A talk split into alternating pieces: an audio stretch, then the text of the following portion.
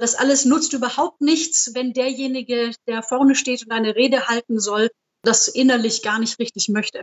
Das heißt, was wir machen ist, wir wecken die Leidenschaft für gute Rhetorik, für eine gute Streitkultur. Und das machen wir mit der Methodik der Debatte.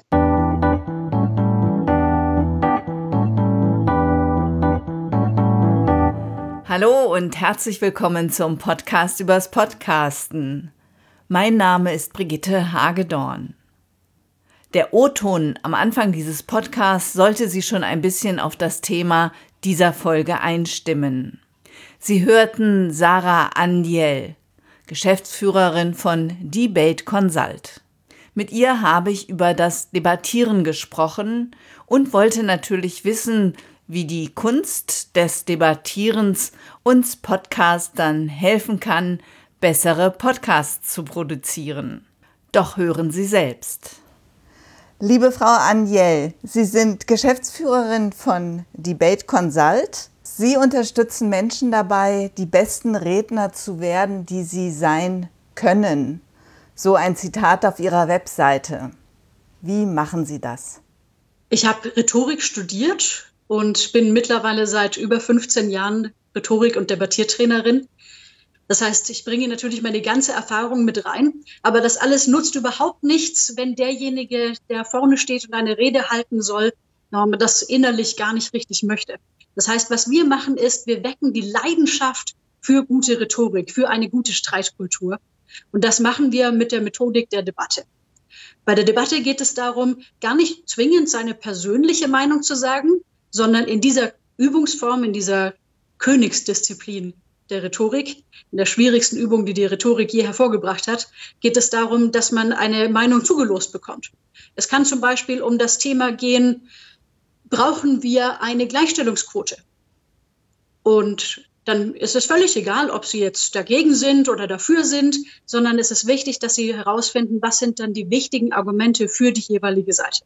Und das ist so spannend und es macht den Teilnehmenden so viel Spaß, dass sie dann sagen, gut, und jetzt habe ich Feuer gefangen für die Rhetorik und jetzt will ich auch wirklich lernen, wie das funktioniert, damit ich diese Argumente, die ich da gefunden habe, wirklich auch gut rüberbringe. Und so wecken wir den besten Redner in unseren Teilnehmern.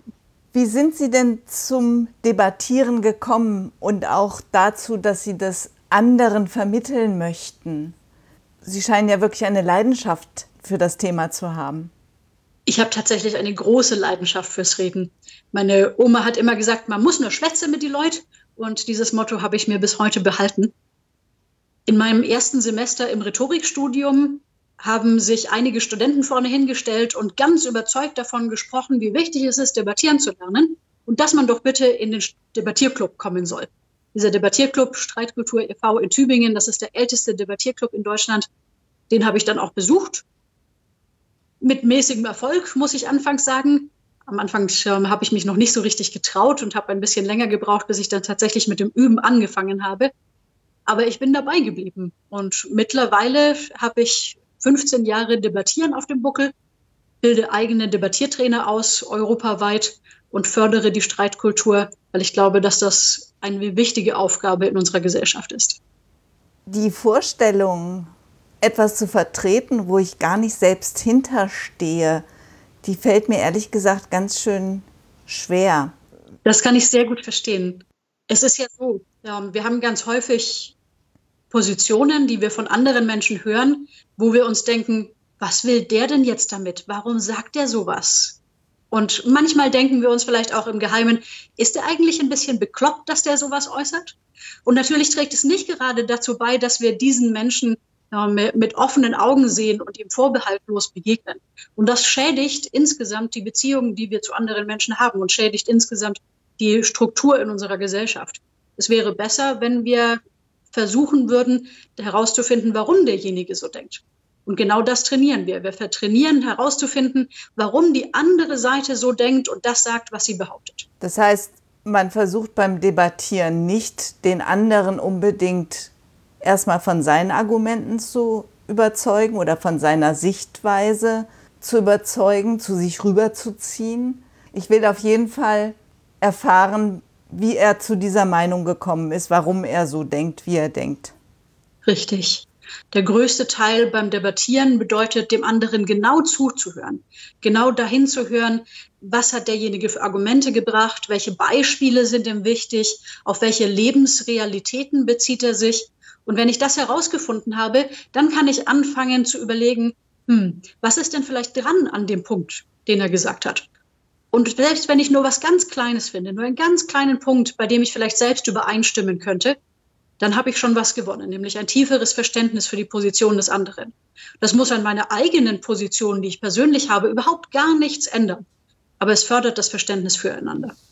In meinem Podcast geht es um das Podcasten und ich habe mich natürlich gefragt, wie kann ich die Kunst des Debattierens im Podcast nutzen? Oft ist das eher eine Rede, die wir halten oder ein Interview, ein Gespräch. Also nicht immer ein Interview, so wie jetzt mit einem Experten, mit Ihnen, sondern oft ist es auch ein Gespräch.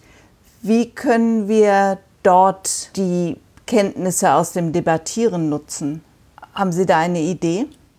Gerade wenn es in Anführungszeichen nur ein Monolog ist, dann spricht ja eine unsichtbare Masse von Zuhörern zu unterschiedlichsten Zeitpunkten, nämlich immer dann, wenn sie diesen Podcast anhören, unterbewusst mit. Und dieses unterbewusste Mitsprechen sorgt dafür, dass diejenigen, die den Podcast hören, möglicherweise auch in Widerspruch gehen zu dem, was sie sagen, als derjenige, der den Podcast gemacht hat. Und wenn sie das von vornherein schon mit einbeziehen, wenn Sie sich von vornherein schon überlegen, hm, an diesem Punkt könnte jemand vielleicht anders denken. Wie könnte ich dann zusätzlich zu meinem Punkt, den ich bereits gemacht habe, zu dem Argument, das ich bereits genannt habe, noch ein weiteres bringen, das auch diesen Einwand ausräumen könnte, dann haben Sie den Zuhörer für sich gewonnen. Das ist ein, ein sehr guter Tipp, ein sehr guter Hinweis. Eben nannten Sie das Wort Zuhören, ist beim Debattieren auch wichtig. Das ist natürlich auch beim Podcasten wichtig, wenn wir ein Gespräch führen, dass wir unserem Gegenüber zuhören. Wie können wir zuhören lernen? In der Debatte ist das Zuhören sehr, sehr anspruchsvoll. Also wir trainieren hier Zuhören auf höchstem Niveau. Gerade deswegen, weil es in der Debatte sehr viel um viele Argumente geht, darum, viele Punkte im Kopf zu behalten, sich daran zu erinnern, wer jetzt genau was gesagt hat und welche Gründe er dafür angebracht hat. Das alles muss im Kopf behalten werden und auf das alles soll ja später eine Reaktion stattfinden, eine positive oder eine negative oder eine neutrale Reaktion. Und deswegen schult das Debattieren das Zuhören ganz ungemein. Wenn Sie also lange trainieren zu debattieren und wenn Sie zum Beispiel regelmäßig in einen Debattierclub gehen, dann haben Sie die Möglichkeit, ganz intensiv zuzuhören und sich über einen sehr langen Zeitraum auf viele unterschiedliche Punkte intensiv zu konzentrieren. Und das hilft dann auch beim Zuhören im Gespräch, zum Beispiel, wenn Sie ein Interview führen für Ihren Podcast.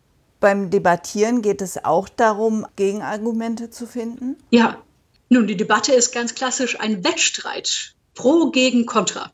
Das heißt, wenn ich jetzt zugelost würde, dagegen zu sein, dann bin ich auch mit vollem Herzen dagegen. Und ich versuche alles herauszufinden, alles an Argumenten und alles an Beispielen und an Anekdoten, alles, was mir einfällt, um meine Position, nämlich mein Dagegen, so stark zu machen wie irgendwie möglich. Und wenn mir das gut gelingt, dann überzeuge ich im besten Fall auch das Publikum. Nur meinen Gegner, den werde ich nicht überzeugen, weil der darf ja nicht raus aus seiner Rolle. Der ist schließlich pro und wurde dazu gelost. Der darf mir nicht zustimmen. Der muss dagegen sein. Also auch etwas, was man für jede Art von Gespräch gut gebrauchen kann. ja, normalerweise werden wir ja nicht zugelost, ob wir dafür oder dagegen sind, ob wir jetzt äh, für die Babyklappe sind oder gegen die Babyklappe, ob wir jetzt äh, für eine frühere Einschulung schon mit fünf Jahren sind oder dagegen, ob wir jetzt welches Thema auch immer, ob wir ähm, uns auf die eine Seite schlagen oder auf die andere Seite schlagen, das hat ja in der Regel mit unseren Werten und mit unseren Erfahrungen zu tun. Und trotzdem ist es besonders schön, das für sich auszuprobieren und zu testen, inwieweit kann ich mich wirklich in die andere Seite hineinversetzen. Inwieweit bin ich in der Lage, wenn ich dafür bin, dagegen zu sprechen. Und manchmal in einigen wenigen Fällen stelle ich nach der Debatte fest, huch, das war ja überhaupt nicht meine Meinung, die ich vorher hatte. Ich stelle fest, jetzt weiß ich erst, was meine eigentliche Meinung zu dem Thema ist, weil ich habe Argumente gehört, die mir so vorher noch gar nicht klar waren. Und natürlich sollte ich dann meine Meinung ändern. Es bedarf aber natürlich auch einer ganzen Menge Vorbereitung dann auf so ein Gespräch. Wie oft finden die statt, diese Debatten in den Debattierclubs? Also wenn Sie in einem Debattierclub trainieren wollen, den finden Sie in fast jeder größeren Stadt. Wir haben in Deutschland mittlerweile über 70 Debattierclubs, häufig an den großen Hochschulen. Oder Sie gründen einfach selber einen, kommen Sie da gern auf mich zu. Ich unterstütze Sie dabei. Das ist ganz leicht. Ähm, Sie brauchen nur jemand, der dagegen ist. Das findet sich. Und ansonsten, wenn Sie, sagen wir mal, ein oder zweimal im Monat trainieren, können Sie innerhalb eines Jahres schon deutliche Fortschritte feststellen. So ein bisschen so wie mit dem Sport. Also hier in Berlin gibt es die Toastmasters eher reine Rhetorikclubs. Dass dort auch Debatten auf dem Programm stehen, ist mir nicht bekannt. Also gerade in Berlin gibt es zwei Clubs. Es gibt die Berlin Debating Union, BDU. Das ist ein sehr großer Debattierclub an der äh, Uni Berlin. Und es gibt Streitkultur Berlin, die sitzen, glaube ich, in Potsdam. Also mehr als genug Möglichkeiten zu üben. Und solche Debattierclubs sind in der Regel als Verein organisiert. Man kann da also einfach mal hinkommen, reinschnuppern und wenn es einem gefällt, wird man Mitglied. Alternativ dazu, wenn man jetzt nicht direkt Lust hat, in einen Debattierclub zu gehen, sondern eher was für sich selbst tun möchte, über Debate Consult bieten wir ja auch Debattiertrainings an. In der Regel vor Ort. Also unsere Debattiertrainings finden normalerweise in größeren Firmen oder Akademien statt. Über ein Online-Format denken wir im Moment allerdings nach. Von daher lassen wir uns gerne von diesem Podcast anregen. Mit wem würden Sie gerne einmal debattieren und vielleicht auch worüber? Ich würde unglaublich gern mit Gregor Gysi debattieren darüber, inwiefern der Kapitalismus noch zeitgemäß ist. Das wird mit Sicherheit spannend. Ich kann mir gut vorstellen, dass spannende Debatten auch für einen Podcast gut geeignet sind. Für uns als Zuhörer könnten wir ein bisschen ins Debattieren reinhören und dabei natürlich auch schon eine ganze Menge über Rhetorik und über die Kunst des Debattierens lernen. Viel habe ich allerdings in den Podcast-Verzeichnissen nicht gefunden, doch Frau Aniel hat mir den To Debate Podcast genannt. Den verlinke ich gerne in den Show Notes. Er ist englischsprachig doch für manchen wird es passen. Und über weitere Anregungen über Podcasts zum Thema Debattieren oder wo einfach Podcasts in den Debatten geführt werden, freue ich mich in den Kommentaren. Ich sage vielen Dank fürs Zuhören, schöne Feiertage und ich freue mich sehr, wenn Sie 2020 wieder dabei sind. Mein Name ist Brigitte Hagedorn. Und mehr über mich und meine Arbeit finden Sie auf www.audiobeiträge.de.